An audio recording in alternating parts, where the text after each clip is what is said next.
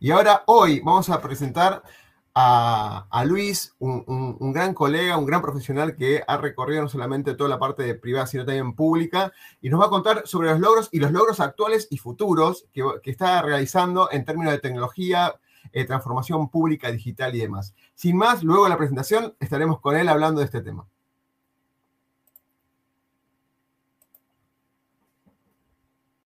Miedo a equivocarnos nos inmoviliza, nos aleja del éxito el miedo a lo nuevo nos limita, nos quita oportunidades de crecer.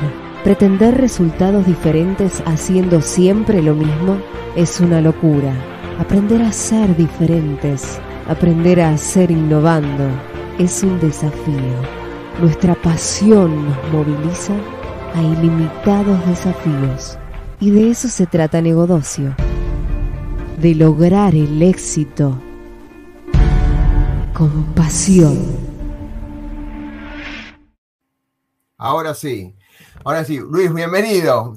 ¿Cómo estás? Gracias por tu tiempo. Oscar, ¿cómo estás? ¿Cómo estás, Oscar? Bueno, gracias por la invitación. Realmente muy, muy contento de poder compartir este espacio con vos. No, pero mira, nos, conocemos desde que no teníamos canas, así que eso no fue hace mucho, porque nosotros a los 35 nos salieron las canas tenemos 36. Así que les cuento un poquito, Luis. Luis, aparte de ser ingeniero de sistemas y, conocer mucho lo que es los organismos públicos y, demás, tiene mucha trayectoria en, ese aspecto. Y les diría que recorrió toda la Argentina, ¿sí?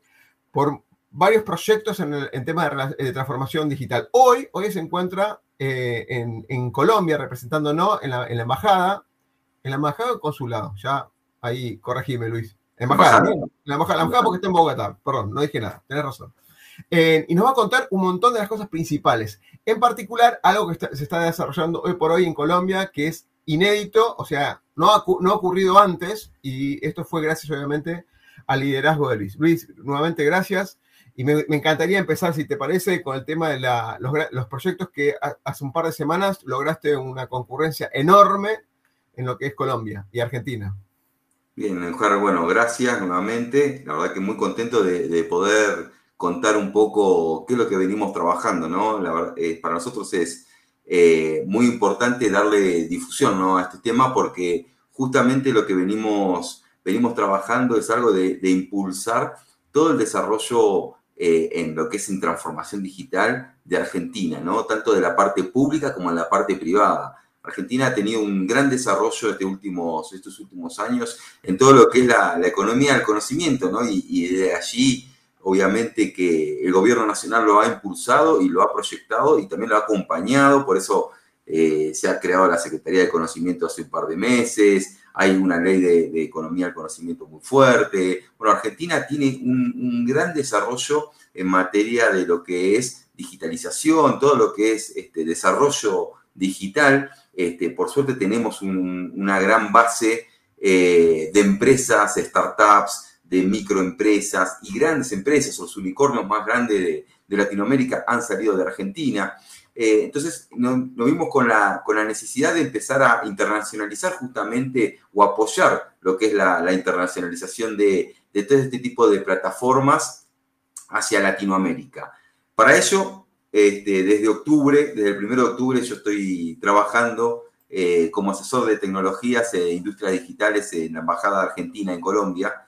Y eso lo que nos trajo es una visión de cómo justamente apoyar todo este desarrollo argentino en Colombia y para toda Latinoamérica. ¿no? Creamos, encontramos en Colombia eh, una plataforma muy interesante, un hub muy interesante de tecnología, tanto en Bogotá como en Medellín, este, como dos ciudades que han impulsado mucho el desarrollo tecnológico, pero así este, creíamos que era justamente donde tendríamos que apuntalar todo el desarrollo argentino en materia de software, en materia de tecnología, para poder proyectar justamente eh, esta gran eh, economía del conocimiento que se estaba desarrollando en Argentina, ¿no? Poder apoyar este, de forma exportable la tecnología argentina tomando como base Colombia, pero proyectándolo para todo, para toda Latinoamérica.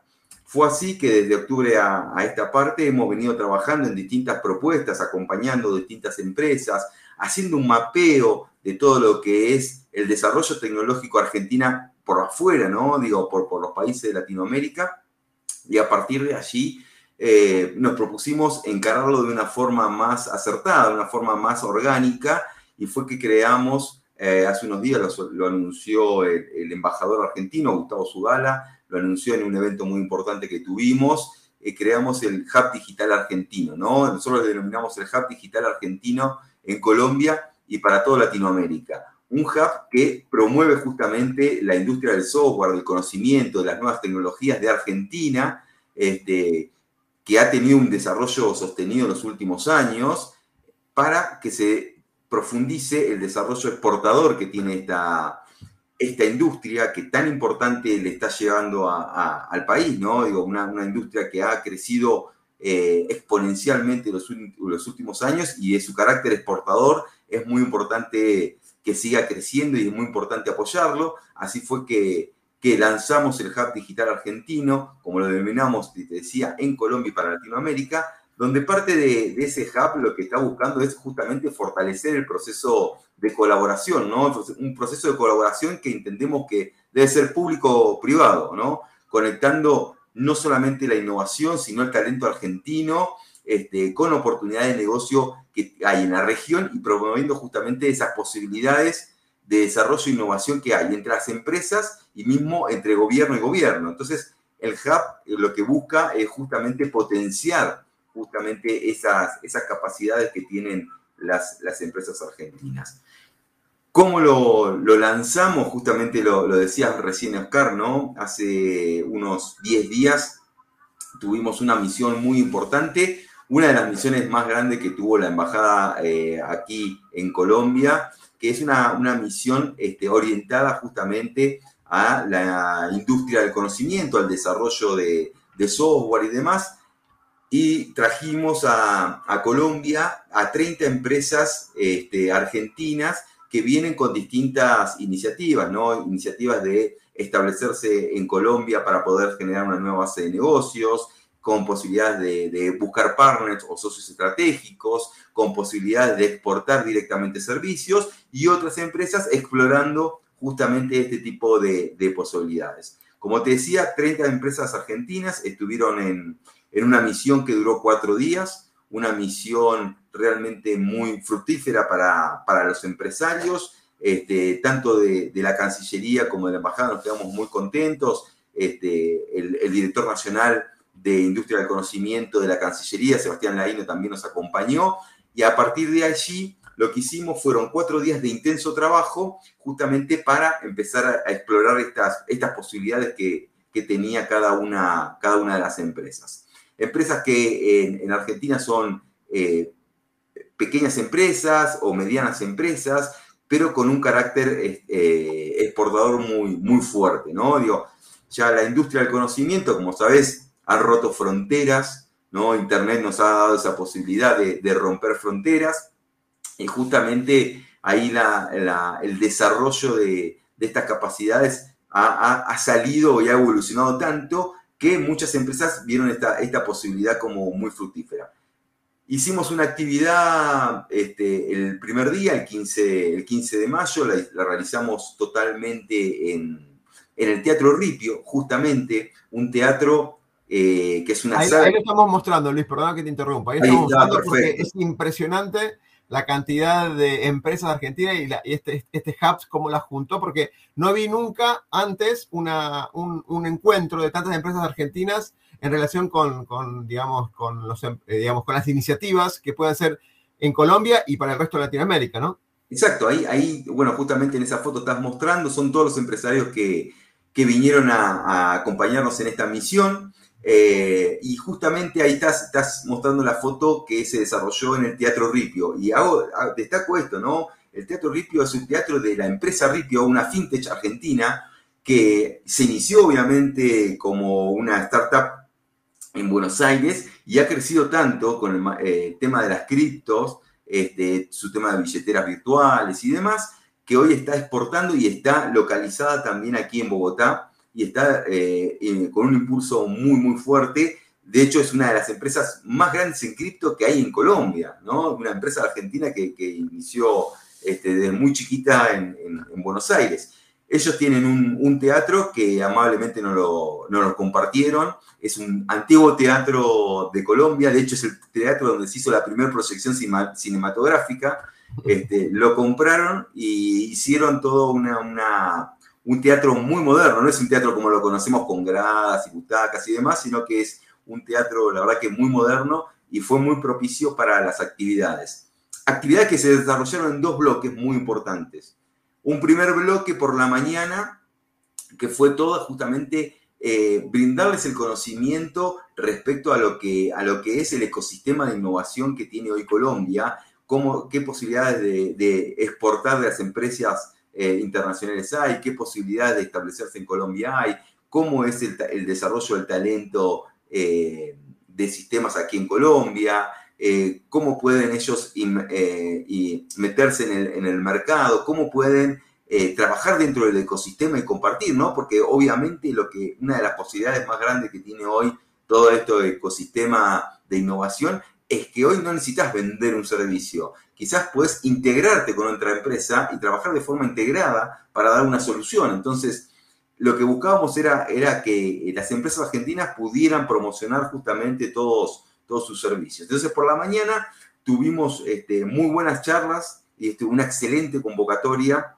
eh, charlas eh, tanto de la alta, alta consejería TIC de la alcaldía de Bogotá, eh, charlas respecto de Procolombia, que es justamente una aceleradora de proyectos de innovación, charlas de Invest in Bogotá, que es una, una organización que acompaña a todas las inversiones que se quieran hacer en Bogotá, una charla de FedeSoft, de la presidenta de FedeSoft, que es la cámara de o la que junta justamente las empresas de tecnología aquí en Colombia, una eh, similar a la CESI eh, en Argentina, eh, charlas también de el parque, del Tecnoparque Sena, que es un parque que justamente promueve el desarrollo de talento en cuanto a materia de, innovación y demás. Entonces, por la mañana tuvimos una visión, este, un mapa de la realidad en cuanto a, innovación que tiene Colombia. Y por la tarde lo que tuvimos fue un networking que lo hicimos a diferencia de lo que estamos acostumbrados a hacer con las misiones comerciales. Hicimos un networking todo en un mismo lugar, convocamos a un montón de empresas colombianas y organismos, instituciones colombianas,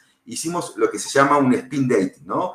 que cada, cada 20 minutos tenía cada empresa para tener una reunión privada con otra empresa contraparte colombiana y a los 20 minutos tenía que cambiar. Entonces, tenían 20 minutos para contar sus servicios, contar cuáles eran las necesidades que tenían, contar qué es lo que querían venir a hacer a Colombia.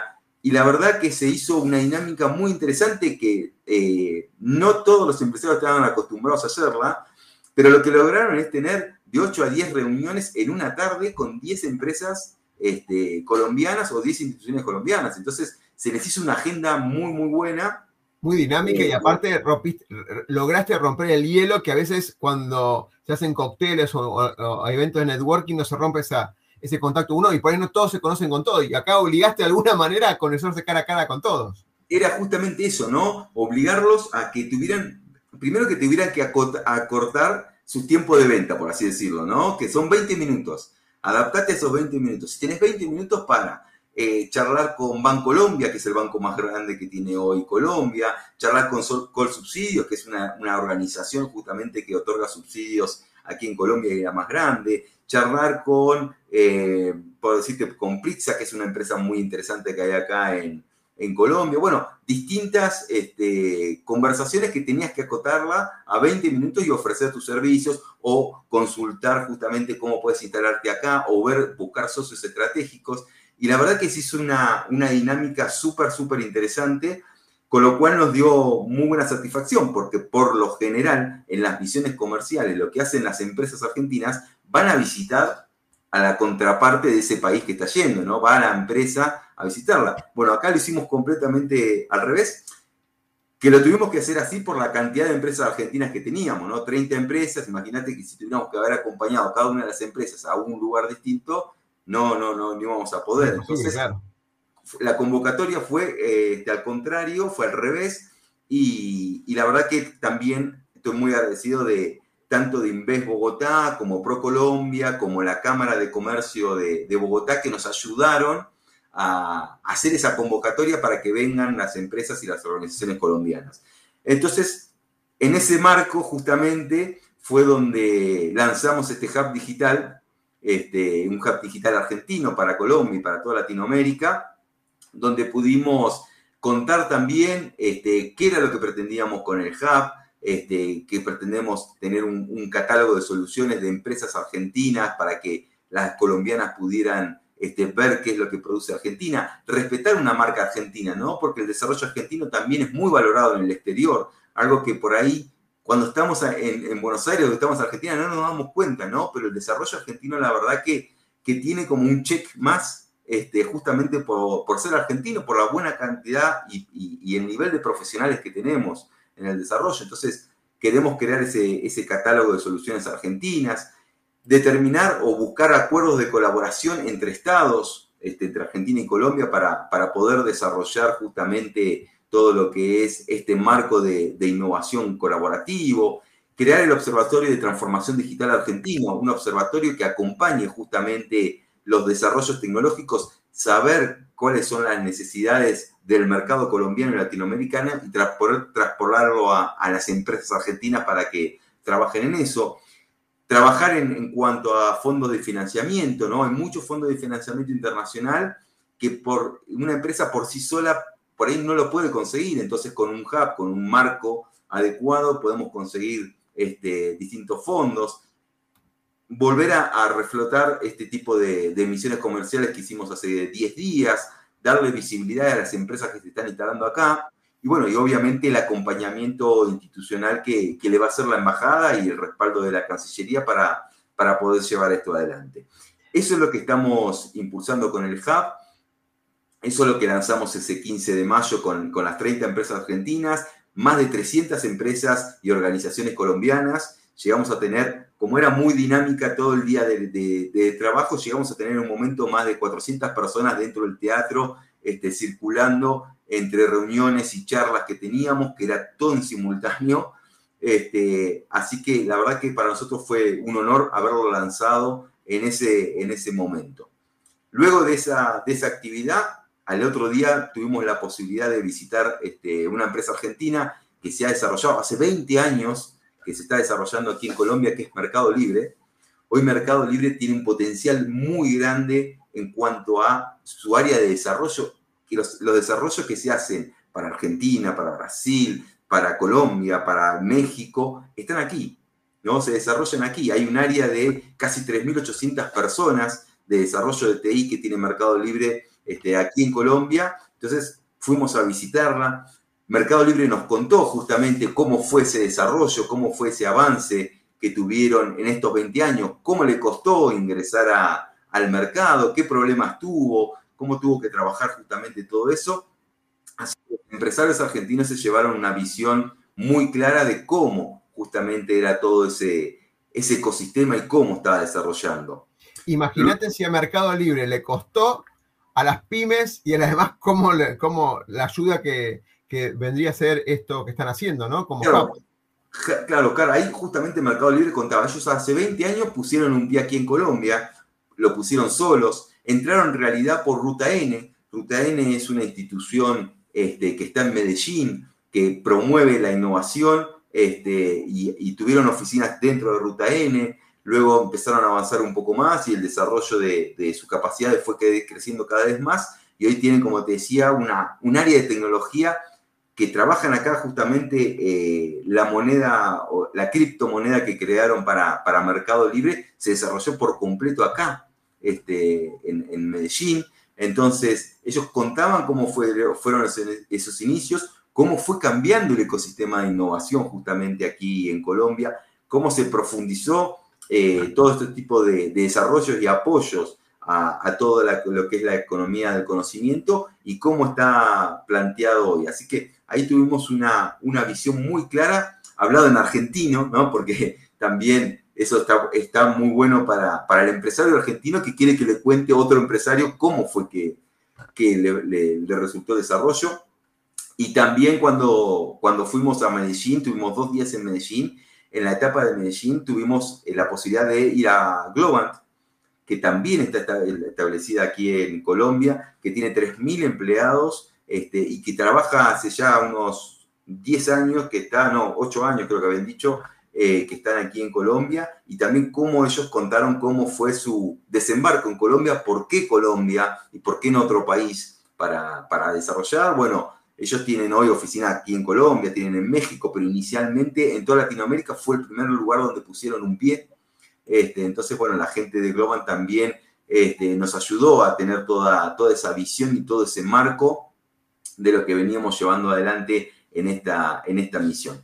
Obviamente, tanto Mercado Libre como Globan y empresas que, bueno, que no pudimos ir porque la verdad que no nos daba el tiempo, pero está DirecTV, está Rappi, está Walla, digo, todas empresas de, de desarrollo argentino que se han desarrollado aquí en Colombia este, son también parte o van a ser parte de este hub digital argentino que vamos a impulsar, que queremos armar un ecosistema, un ecosistema donde estén las empresas argentinas, un ecosistema donde van a participar universidades, la Universidad de Externado, la Universidad de los Andes, que tienen muy buen desarrollo, la de Antioquia, que tienen un gran desarrollo en materia de, talento, van a participar también organismos internacionales como BID y la CAF apoyando justamente este, este hub digital argentino. Va obviamente apoyar Cancillería, de más está decir, pero también el gobierno colombiano hay intenciones de apoyar este hub digital. Así que estamos armando un ecosistema para que cuando una empresa quiera venir a desarrollar su, exportación desde aquí de, Colombia, o una empresa que ya esté, necesite justamente tener esa visión más conceptual de lo que es el mapeo hoy de, del ecosistema de innovación en Colombia y Latinoamérica lo va a tener desde el apoyo de aquí de, la embajada. Nosotros queremos justamente que ese, esa marca argentina, como te decía, de desarrollo de software se profundice y, realmente rescatar el, valor ¿no? que tiene el desarrollo de software, que, insisto, muchas veces desde Argentina no nos damos cuenta eh, lo que es la transformación digital en, en Argentina. Se ha desarrollado y mucho eh, somos, la verdad que líderes en, lo que es en materia en Latinoamérica, por lo menos del desarrollo, tanto en la parte pública como en la parte privada, lo que ha sido la transformación digital y esta, este salto exponencial que obviamente vino aparejado por, por la pandemia que nos ha ayudado en, en cuanto a los que hemos estado remando durante mucho tiempo lo que es la transformación digital. Bueno, hoy Argentina tiene un un marco de desarrollo muy importante que es reconocido en Latinoamérica y que esa marca argentina es reconocida en Latinoamérica y que nos enorgullece poder acompañar a las empresas que han apoyado tanto el desarrollo privado como el desarrollo público en lo que es en materia de transformación digital.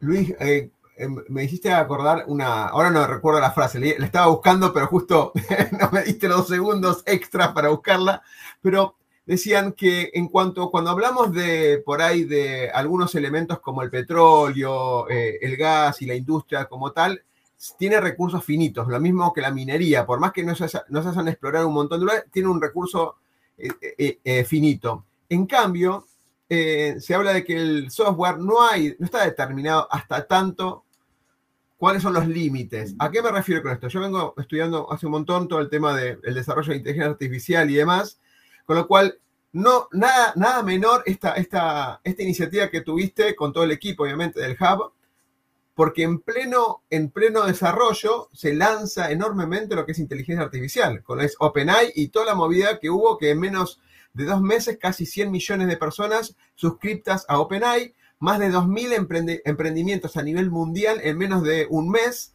montados sobre una, una inteligencia. Y esto que decías de la relación lograr que esa relación sea pura, directa y más rápida, puede acelerar un montón de complementos de funciones, sea un DevOps, una tecnología, uno de desarrollo del software o, las diferentes ramas que hay. No, no, descartemos lo que es privacidad y ciberseguridad, obviamente.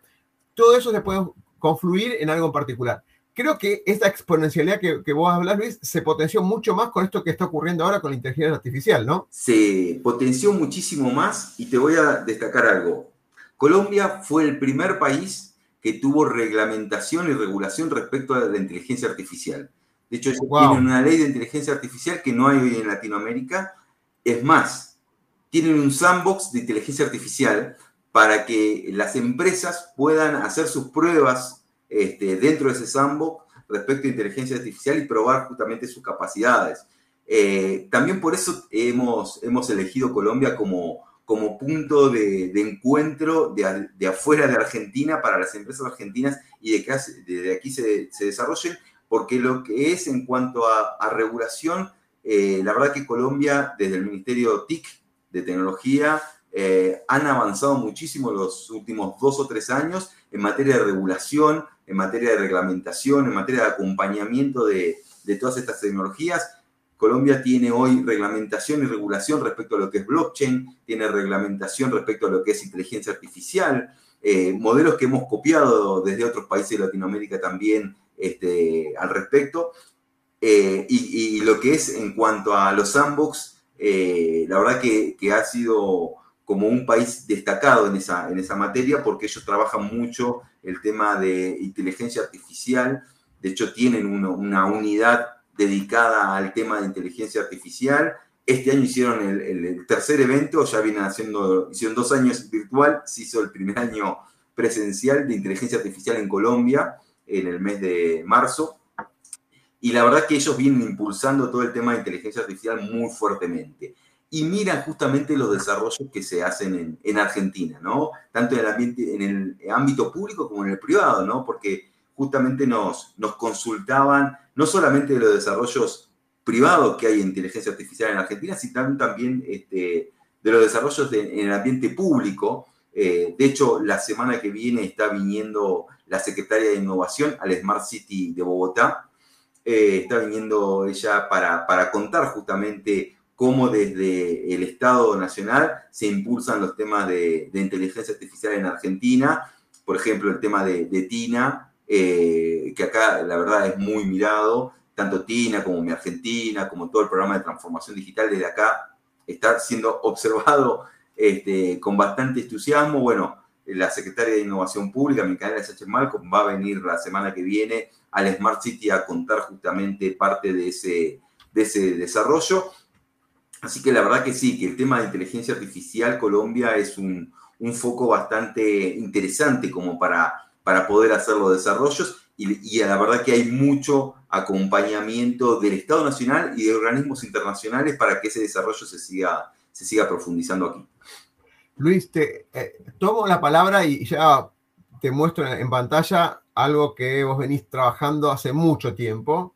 Por eso por ahí te, te voy a hacer preguntas básicas, pero para entrar en el tema de este libro, este desarrollo de transformación digital en Latinoamérica, que trabajaron un montón de amigos, me gustaría amigos o colegas, digamos, que están en, las redes, ¿sí? no quiero que te olvides de ninguno porque cada uno es un referente también en cada parte de Latinoamérica y en Argentina sobre todo, que conocemos bastante. vos conocés hace, si no, si no me equivoco, más de 15 años que estás trabajando en la gestión pública y todo lo que es el desarrollo digital en la gestión pública, ¿verdad? Exacto, sí, sí. Hace ya un poquito más de 15 años, sí. Bien, por eso, empezaste a los, a, los 15 a trabajar, está claro, por digo, por si hace edad. Era muy chico. muy chico. Ahora, pareciera como que por momentos, más allá que la gestión pública lo, tendría que acompañar estas iniciativas, hablamos en su momento del libro blanco digital, ponerse de acuerdo entre diferentes temas políticos y demás. Más allá de eso, que no quiero tocar el tema político, sí lo que quiero tocar el tema de la construcción de todo esto. ¿Qué, ¿Cuáles son los desafíos? Porque el desencadenante, si este libro que es gratis, obviamente, es libre para que se lo puedan descargar. Eh, después se los vamos a, copiar también en las descripciones del video. la, intención es, ¿qué, es lo que muestra, qué es lo que motiva, qué, a dónde lleva? O sea, porque están resumiendo un montón de altibajos que tuvieron en los proyectos iniciales, ¿no? Porque a medida que fueron avanzando con los proyectos, ustedes aprendieron un montón de cosas y de alguna manera quieren decir, bueno, pará, hay empresas privadas que pueden cooperar, hay, hay desarrollos internos que los organismos públicos deberían hacer para empezar a construir esta transformación pública del Estado. ¿Por dónde quisieras empezar? Porque yo sé que es muy complejo todo, pero para dar un primer paso sobre este tema. Mira, arrancamos por el tema del libro, que sería el final en realidad, pero arrancamos por el tema del libro. El, tema, el, el, libro lo que quisimos hacer es juntar distintas miradas de Latinoamérica respecto a la transformación pública digital, ¿no?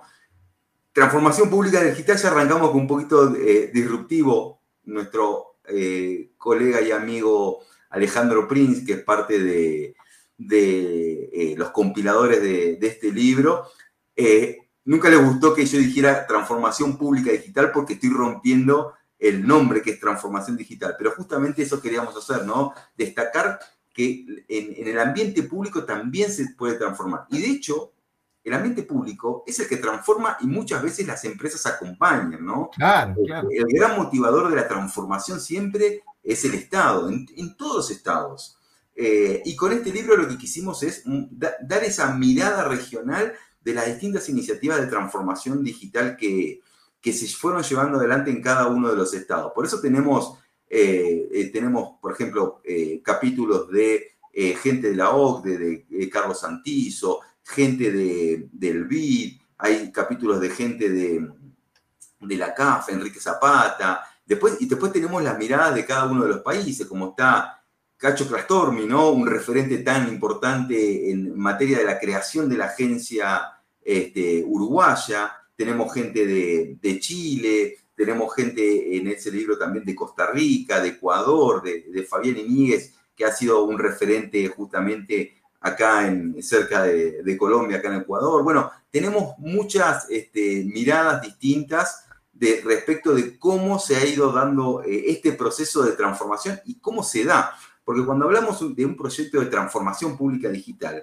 y justamente hace muy poquito eh, tuve el honor de, participar de, la maestría de ciudades inteligentes aquí en el externado, eh, y les contaba a los alumnos que un proyecto de, transformación digital sabemos cuándo empieza, pero no tiene fin, porque arrancamos a transformar y es algo que se va transformando por sí solo completamente todo, todo el tiempo. Y cuando vos me gusta, y me gusta el punto este, y te lo voy a sacar de nuevo, que es el tema político, ¿no? Muchas veces, ¿cómo rompemos en un Estado esa visión política de cambios de gobierno para no romper con un proyecto de transformación digital, ¿no? Algo tan difícil que muchas veces nos ha pasado eh, y los que tuvimos la oportunidad de estar en distintos eh, lugares de, de, los estados, bueno, a mí me tocó en Provincia de Buenos Aires, me tocó en el Estado Nacional también, cómo hacer para que un proyecto eh, de transformación digital continúe, ¿no? Más allá de los lineamientos políticos o la visión política, porque entendamos que un proyecto realmente para un Estado, un proyecto de transformación digital, no tiene cuatro años, ¿no? Digo, un proyecto de transformación digital arranca y no termina, porque una vez que transformamos y digitalizamos, y voy a algo muy básico, ¿no? Digitalizamos un expediente, no podemos volver al, papel, porque ya la misma sociedad no lo, no lo va a demandar, ¿no? Entonces, este, ¿cómo es que le pasa a todos los estados de Latinoamérica, por lo menos? Y esa es la visión del libro. ¿Cómo animarnos? Hay una frase muy interesante en el capítulo de Carlos Santizo de la OCDE. Carlos Santizo hoy está en la OCDE, está trabajando en, Francia, de la OCDE, ¿no? Pero apoyando a los países de Latinoamérica y antes, anteriormente, había estado en la CAF, este, apoyando también a los países de Latinoamérica. Entonces tiene una visión global de todos los países. Y justamente él en su, en su capítulo destaca ese eh, animarse a, transformar. No es animarse a, tener un proyecto y eh, un proyecto que sea acotado de una gestión. No, no, animarse realmente a transformar. Ese es el gran desafío. Va más allá de la tecnología, va más allá de, de lo que implementemos como proyecto puntual tecnológico. Ese animarse a transformar que rompe con el paradigma político de una gestión y rompe con el paradigma del cambio cultural. ¿no? son los dos este, puntos fundamentales. Son, los dos puntos más allá fundamentales, son los, por ahí a veces son las barreras para que logre este cambio rápido, ¿no? Tal cual, tal cual. Ahí, ahí digo, eh, el transformar este, justamente los comportamientos, transformar ese cambio cultural que necesitamos hacer para que se logre la transformación pública digital, el transformar cómo se, visualizan los proyectos de tecnología dentro de un Estado, es justamente el gran desafío que tenemos los que nos toca estar en la gestión tecnológica muchas veces de, los organismos estatales. Eh, por suerte, muchas veces hemos tenido la posibilidad de enfrentarnos a ese tipo de, desafíos y en lo particular, eh, creo que en Argentina lo que es la transformación digital se viene dando hace mucho tiempo. No es algo que capaz que ahora escuchamos mucho el nombre, es muy marketinero, ¿no? Hablar de transformación digital hoy, Pero la transformación digital, la verdad que viene de hace mucho tiempo en Argentina. No, no tengo duda de que la transformación digital la estamos viendo de hace mucho tiempo. Ya miramos la, ley de firma digital. La ley de firma digital. 2001. 2001. ¿Y eh, cuánto, tardamos en, lograr que se adapte, ¿no? Se adopte, digamos. 14 de noviembre del 2001 se, promulga la ley. Eh, cinco años después se, se, reglamenta la ley justamente y dos años después de la reglamentación tenemos el primer proyecto de firma digital que nuestro amigo en común, este, Eduardo Til, este momento como, como subsecretario de Tecnología de Jefatura de Gabinete, impulsó. ¿no? Pero bueno, se vino dando todo muy despacio, pero con mucho impulso, eh, todo lo que es la transformación digital. Luego todo lo que es en carácter de digitalización o, programas digitales dentro de, un gobierno. Si miramos puerta para dentro del Estado, eh, inicialmente con el COMDOC, ¿no? Cuando se, impulsaba el COMDOC. aclaremos que era un sistema de trámites digitales de los, pioneros, ¿no? Que era open source, era open source, y luego que necesitaba el, organismo era un servidor, en ese momento no había virtualizaciones para hacerlo en ARSAT o demás cosas, y tenía que tener eso y tenía todo, digamos, toda la estructura gratis. Obviamente, con alguien de soporte necesitabas a alguien para implementarlo, naturalmente. Por supuesto, entonces, digo, un, desarrollo hecho dentro del, Estado argentino, porque lo estaba haciendo el área de tecnología en ese momento del Ministerio de Economía, pero bueno, todo ese impulso se fue dando de a, de a poquito, de a poquito se fueron desarrollando, luego en la siguiente gestión, y, acá voy a hacer un paréntesis, este, que no comparto que se haya roto todo el avance que se había hecho con el Comdoc y se haya pasado luego al, GD, conocido como el, gestión de trámites electrónicos, que es muy bueno, digo, pero lo que no comparto es la discontinuidad de un proyecto, ¿no? Eh, bueno, aclaralo, fue por la discontinuidad por un tema político, básicamente. No, no, porque, no porque no sirviera el Comdoc ni nada por el estilo. Podía haberse hecho un upgrade Exacto, entonces digo, se había perdido como un, una, un trabajo. Conductor, claro. Claro, que, vino haciéndose de hormiga muchos años, se, había perdido, bueno, se cortó, se, se impulsó el GD, tuvo mucho impulso, mucho apoyo político.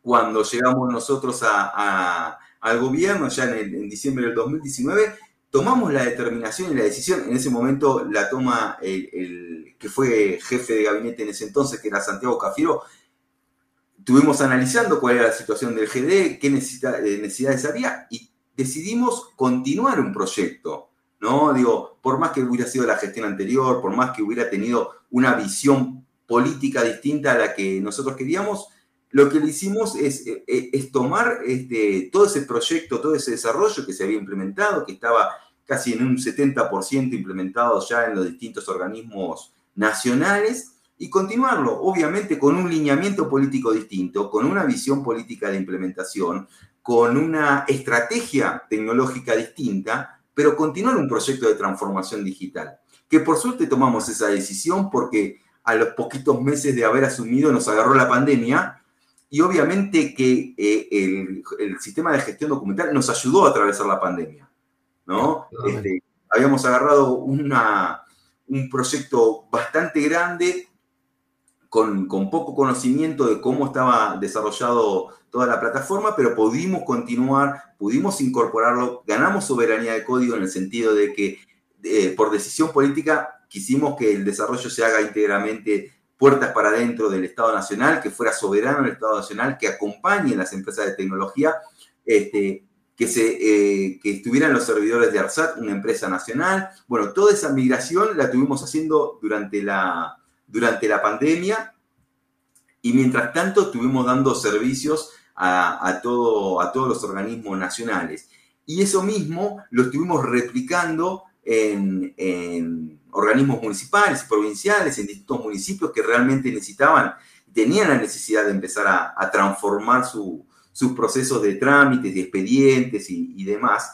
Y en eso, con el apoyo de la firma digital que realmente explotó durante la pandemia, porque tanto el ambiente público como el privado nos exigían este, el uso de la firma digital para, para poder continuar desarrollando sus cuestiones comerciales y sus cuestiones administrativas. Entonces, la, firma digital terminó de explotar, el desarrollo de la transformación digital puertas para dentro del Estado terminó de explotar, y todo eso fue gracias a que continuamos un proyecto, ¿no? De nuevo, con distinta idiosincrasia, con distintos lineamientos políticos, con distinto pensamiento de cómo teníamos que hacer el desarrollo, pero preferimos continuarlo, no tirar para atrás todo un proyecto y... y, Yo creo que hoy, que hoy, ya está establecido y, pase lo que pase eh, con el cambio de gobierno, yo creo que va, va a continuar porque ya es un, un proyecto que es el proyecto más grande de Latinoamérica, no dicho por nosotros, sino dicho por proveedores como Red Hat, Oracle, este, Microsoft, que nos han acompañado en estos, en estos desarrollos. De hecho, el año 2021 nos otorgan un premio por ser uno de los desarrollos más grandes de Latinoamérica eh, en cuanto a infraestructura. Declaramos a la infraestructura donde está todo el sistema de gestión documental como infraestructura crítica de ciberseguridad, la primera infraestructura crítica de ciberseguridad declarada. Bueno, y todo eso que compartimos con las provincias y los municipios es lo que nos miran con muy buenos ojos de afuera. Argentina es el primer estado que su eh, poder ejecutivo tiene el 100% de los, de los trámites digitalizados, el 100% de los expedientes digitalizados. Hoy el presidente, los ministros firman un decreto o un DNU con firma digital, todo absolutamente digital, y ese proceso arranca digital es el único país de Latinoamérica que tiene todo el proceso 100% digitalizado. Entonces, a veces hay que valorar ¿no? lo, que hace, lo que se hace en Argentina, ¿no? tan importantes estos, estos desarrollos, más allá de las gestiones, más allá de las cuestiones políticas, un proyecto que arrancó este, en el 2016, que se continuó en el 2019 y que hoy sigue continuándose en el eh, Poder Ejecutivo Nacional, se está avanzando en el poder eh, judicial, se está acompañando del poder legislativo y se está apoyando desde distintas provincias. Eh, hoy deben estar en cerca de 15 provincias, 8 ya estaban en producción, otras 7 estaban en, proceso de ponerse en producción, más de 120 este, municipios que han tomado esta estrategia y que lo ha acompañado el Estado Nacional con el programa de transformación pública digital que, que se empezó, se lanzó en el año 2021 de la Secretaría de Innovación. Bueno, todo ese desarrollo está muy bien visto desde los países de Latinoamérica. Y por eso también creíamos que era importante eh, el establecimiento ¿no? de, desde Colombia para poder contarlo con presencia física a los países de la región en qué podemos apoyar, ¿no? Como Estado Nacional también. Y cómo podemos apoyar a los otros estados en este desarrollo de, transformación digital. Porque hoy la transformación digital no, no, queda circunscrita nada más que a un, a un país, ¿eh? porque hoy Internet nos ha dado esa posibilidad de romper las, de romper las fronteras y hoy tenemos la necesidad de que toda la región se desarrolle eh, en cuanto a transformación digital. Tenemos la, la prueba con, con, Uruguay. Argentina y Uruguay este, son los dos primeros países de toda América que se reconocen su firma digital. Es decir, cuando nosotros firmamos algo con firma digital en Argentina, con la firma digital de Argentina, ese contrato, ese documento, lo que sea que esté firmado con firma digital, es reconocido válidamente y técnicamente en Uruguay. Y lo mismo pasa con lo que firman en Uruguay, se reconoce en Argentina. Bueno, avanzamos con Uruguay y fuimos los primeros dos países con ese reconocimiento de firma digital transfronteriza.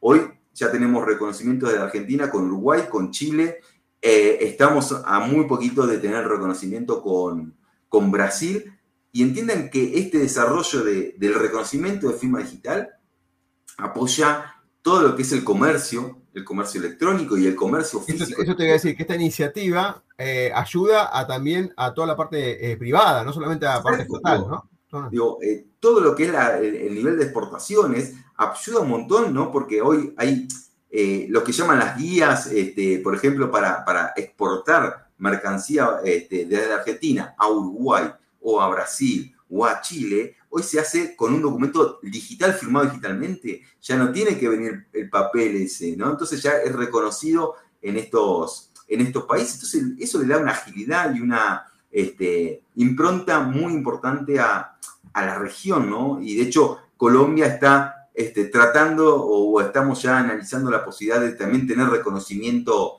de firma digital entre ambos países, ayuda a las exportaciones. En el caso de Uruguay, tantos argentinos y uruguayos eh, con, negocios o con propiedades en, un lado o en el otro, ya no tienen que viajar para, para firmar un documento, este, lo pueden hacer con firma digital y se va.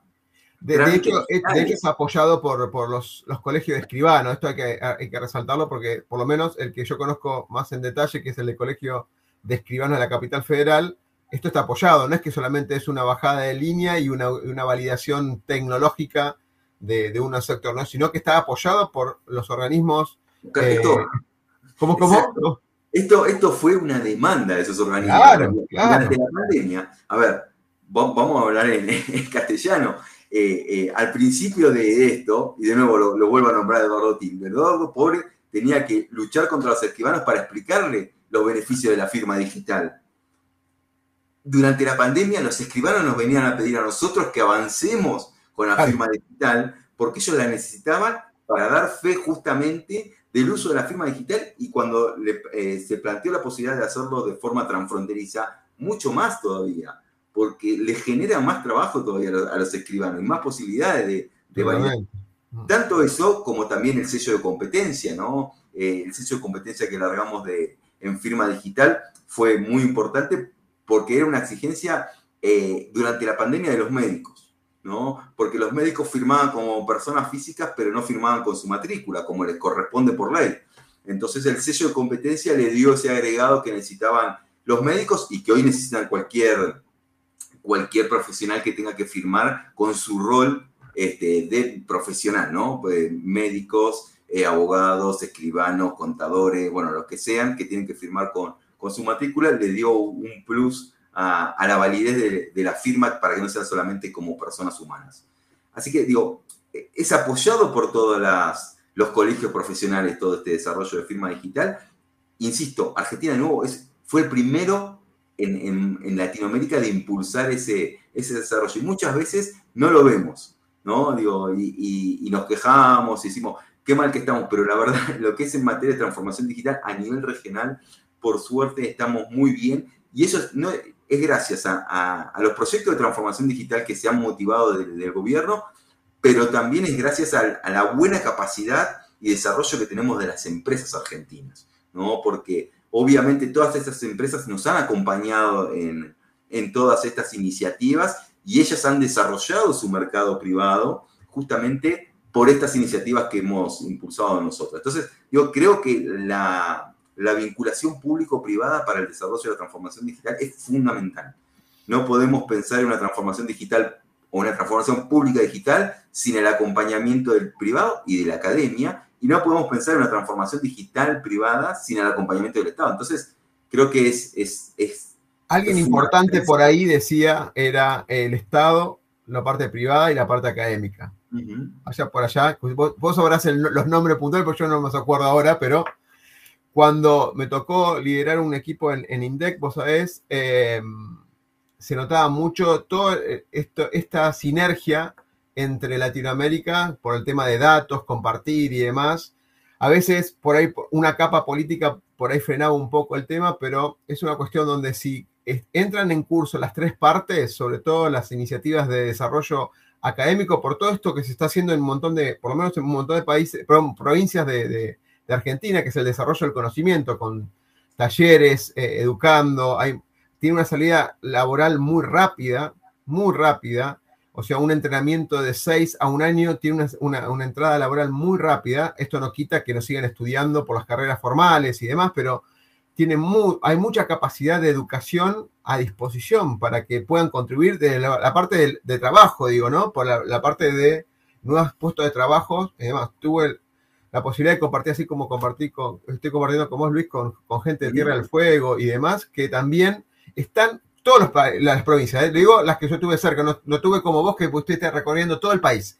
Recorriste un montón de municipios, recorriste todas las gobernaciones de las provincias, pero ahí un tema es que si estuvieras en el, país ideal o en, en, la región ideal, vos planteaste, 2001 se tomó la iniciativa en forma anticipada y recién pasaron por ahí 10 años, 12 años para que esto tuviera el famoso impacto, como estás contando apasionadamente, como te estamos escuchando todos, porque se te nota muy apasionado, porque ahora estás sacando el jugo a eso que, sembraste de naranjas en su momento, digamos, ¿no? ¿Qué, es lo que faltaría si tuvieras una varita mágica? mira, esto no es chiste, ¿eh? tengo la, de Harry Potter acá, que la tengo como, como cábala para, para las entrevistas. Eh, si tuvieras que decir, bueno, cambiaría esto, ¿sí? Para acelerar esto más rápido, porque la tecnología avanza rápidamente. Tenemos inteligencia artificial y mira lo que contás, que yo no lo sabía. Colombia tiene una, una ley o tiene las regulaciones pertinentes para la inteligencia artificial. Argentina y un montón de países de Latinoamérica no lo tienen. ¿Qué, qué faltaría? ¿Qué faltaría para acelerar esto? ¿O qué harías para que esto se, sea más, más rápido? Si yo pudiera, si pudiera volver atrás, sí.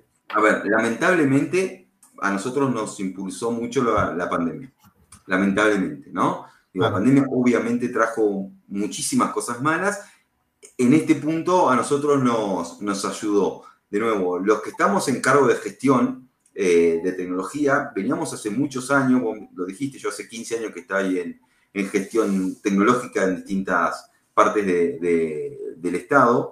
Eh, nos costaba mucho eh, contar justamente este tema de, la, las, la, importancia que tenían las herramientas y las posibilidades que teníamos con las herramientas tecnológicas. La pandemia obviamente nos cambió todo el ecosistema y nos dijo, bueno, muchachos, ahora tienen que usar todas esas herramientas que nos venían contando, que no sabíamos para qué servían. Ahora úsenlas porque necesitamos que la, tecnología nos ayude a poder atravesar la pandemia. Si yo pudiera volver para atrás y tuviera esa varita mágica, eh, obviamente que primero lo primero que hago, hago desaparecer la, pandemia, ¿no? Y con ¿qué, ¿qué nos hubiera pasado? Estaríamos remando todavía en un montón de iniciativas de tecnología y contándolas. Entonces, yo creo que eh, todos estos procesos de transformación digital tuvimos, eh, hubiéramos tenido la oportunidad, que lo vimos después y lo impulsamos ahora, trabajar mucho en lo que es la gestión del cambio cultural, ¿no? Y trabajar mucho en la gestión del cambio cultural en los estados puertas para adentro, ¿no? Porque muchas veces eh, los distintos funcionarios, los distintos este, agentes que han tenido la posibilidad de estar en cargo de decisión, muchas veces por miedo, por desconocimiento, por estar acostumbrados a trabajar con un expediente en papel, por eh, creer que la firma manuscrita valía más que la firma digital, que no entendían que era una firma digital. Bueno, yo creo que ese cambio cultural, si lo hubiéramos proyectado antes, si hubiéramos tenido alguna iniciativa hace 10 años de, bueno, sentémonos a explicar todos los beneficios que puede traer la tecnología para el desarrollo de una gestión pública, yo creo que hubiéramos avanzado más rápido. Eh, muchas veces creo que, el gran error, y, lo asumo también como, como parte de ese error, el gran error era tratar de impulsar una herramienta tecnológica, ¿no? Dentro de, un Estado, dentro de un organismo. Eh, impulsar la firma digital o impulsar el blockchain o impulsar, no sé, eh, el expediente electrónico por sí solo como un proyecto en particular.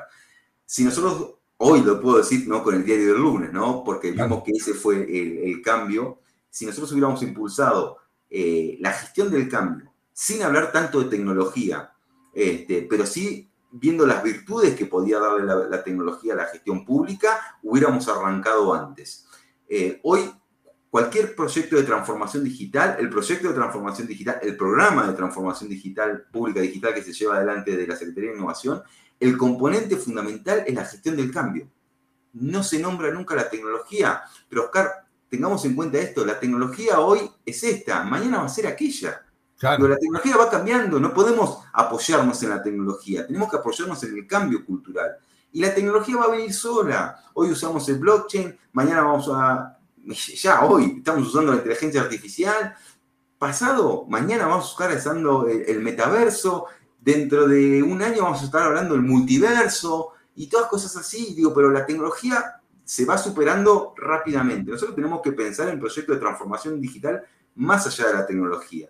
Cuando yo cuento eh, cómo encarar un, proceso de transformación digital, yo nombro cinco, puntos y dentro de la administración pública en particular. El primer punto es la, la gobernanza. ¿no? ¿Quién tiene la gobernanza o la institucionalización de ese proyecto de transformación digital?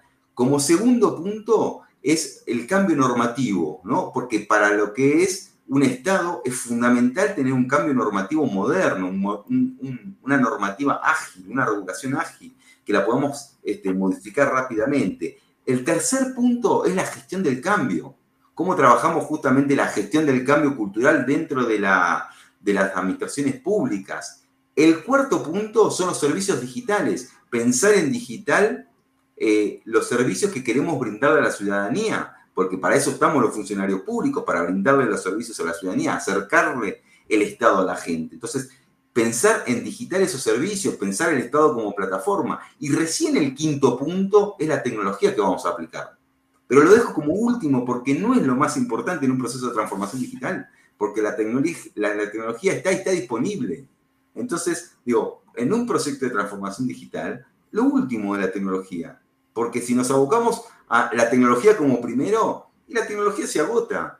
Este, algo que, hace dos o tres años este, ni nos imaginábamos, hoy está presente, que es lo blockchain, ya es común. Entonces, si hubiéramos empezado desde, antes a, contar un poquito los beneficios que le puede traer la, tecnología a la transformación digital, yo creo que hubiéramos arrancado antes. Y con la varita mágica me hubiera puesto en ese lugar y hubiera sacado la pandemia para que no fuera la pandemia el motor de, todo esto. Gracias a eso, o gracias a, esa visión que tuvimos, hoy estamos en la segunda cohorte de, lo que es la diplomatura de transformación digital dentro de, del INAP, justamente abocándonos a contar este, los beneficios de la transformación digital a funcionarios este, de segundo o tercera este, rango, para que cuando tengan que tomar una decisión... Cuando están evangelizados, claro. Exacto, cuando tengan que tomar una política pública, cuando tengan que decidir sobre una nueva política pública, lo piensen en digital. ¿no? Entonces digan, vayan a, su área de, tecnología y digan, yo quiero implementar este trámite de esta forma, pensando en digital y que tenga alcance nacional, ¿no? Digo, pensar distinta las políticas públicas. Entonces, que ya un funcionario que nada tenga que ver con la tecnología entienda los beneficios de blockchain, entienda los beneficios de la firma digital, entienda cómo un trámite digital puede alcanzar, entienda cómo este, la aplicación de mi Argentina le puede llegar a masificar todo su trámite. Bueno, justamente eh, eso es lo que estamos impulsando de la diplomatura de, transformación pública digital en el INAP para funcionarios este, y funcionarias de la Administración Pública Nacional. Simon, vos, lo conocés, Simon Sinek, un emprendedor, un orador, una de las, charlas más importantes de Simon era empezar con el por qué, pero en realidad para nosotros sería empezar con un para qué, ¿no? Estando en el presente, cuál es la intención para allá. Y nombraste todos los elementos principales al principio, ¿qué es lo que quieres lograr con esto? Porque en tu recorrida, yo sé que no, llegaste a, lograr que todos los municipios de, municipios de la Argentina adoptaran la digitalización de los procesos digitales con el ciudadano o internos que tiene cualquier municipio, pero ya está la base para armarlo. Ahora, el cómo, digamos, eh, es un, arte y el qué son la tecnología. Y, y es, es como que de alguna manera esos tres pasos los nombraste vos en esos cinco elementos para la transformación digital del Estado o de los eh, organismos públicos. El, para qué, la intención de beneficiar al ciudadano, eh, acelerar la gestión pública, hacer, reducir los gastos eh, de alguna manera también, que eso repercute también en el ciudadano, porque sería menos gasto para el ciudadano, entre otras cosas. El cómo hacerlo y, el qué, la tecnología para lo último, porque la tecnología podría cambiar, depende de lo que esté en auge en ese momento. Antes no había APIs como las librerías que nombraste, es el conjunto de estas librerías API. Antes eran web service o había, no sé, eh, llamados a una, página en particular, pero fue mutando con el tiempo. Mutando, tal cual, digo, la tecnología fue mutando. Y ahora que decías eso me, me, hizo sonreír porque eh, hace muy poquito en una charla yo dije algo que fue bastante disruptivo, ¿no? Y todo el mundo se me quedó mirando. Yo dije, la burocracia es buena. Entonces todo el mundo me dice, ah, la burocracia no es buena, la burocracia alentiza todo. No, no, la burocracia es buena porque la burocracia lo que hace es justamente controlar el funcionamiento del Estado, ¿no? Controla, nos controla a los funcionarios que estemos haciendo las cosas bien, prolija. Para eso existe la burocracia. Lo malo es cómo implementamos la burocracia, ¿no? Porque la burocracia Hoy, como está implementada, alentiza todos los procedimientos, un trámite que tendría que tardar un par de horas, por ahí tardar semanas, porque tiene que controlar uno, dos, tres, cuatro. Bueno, la transformación digital lo que tiene que lograr es que esa burocracia siga existiendo, pero invisible al ciudadano. ¿No? Entonces, tenemos que lograr una burocracia invisible, pero que siga existiendo porque es buena. No podemos negar la burocracia, no podemos negar los organismos de control, justamente nos ayudan a tener un buen funcionamiento. Ahora, la transformación digital tiene que lograr una burocracia invisible para que el ciudadano tenga servicios mucho más ágiles, trazables, seguros, este, eh, abiertos, que él pueda saber dónde está su trámite, que pueda saber cómo va el movimiento del trámite, que pueda saber quién lo está firmando, que pueda saber eh, cuánto tiempo le va a llevar, que pueda tener desde su casa todo el control del seguimiento de su trámite, que no tenga que ir a hacer una cola a un organismo para, para que le pongan un sello. Bueno, justamente todo ese tema de burocracia lo tenemos que hacer invisible con la transformación pública digital.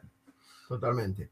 Luis, bueno, llegamos a una hora de entrevista que dijimos, vamos a hablar media hora, pero con vos hablando, digamos, con todo lo que te... Y, eso que hablamos la mitad de los temas, así que seguramente me encantaría, sos muy apasionado por lo que haces, se nota que, que amás lo que haces porque lo contás con tus palabras.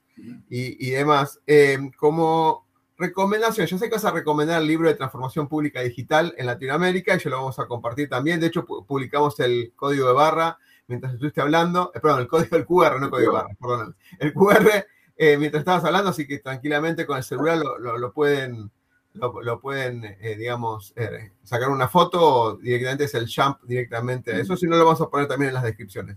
Si tuvieras un, que recomendar, ya dijiste el tema del taller para todos los que sean organismos de público, no solamente para Argentina, sino para Latinoamérica, porque es la misma esencia, es la, el, el change management o el cambio cultural de, un, montón, un, montón, de aspectos. ¿Qué, ¿Qué libro recomendarías para las personas que les gusta leer? Yo sé que hay, no hay muchas personas que les gusta leer, yo sé que a vos te gusta leer un montón, pero ¿qué, qué recomendarías ver o leer a estas personas que quieren seguir este camino de transformación, digamos, ¿no?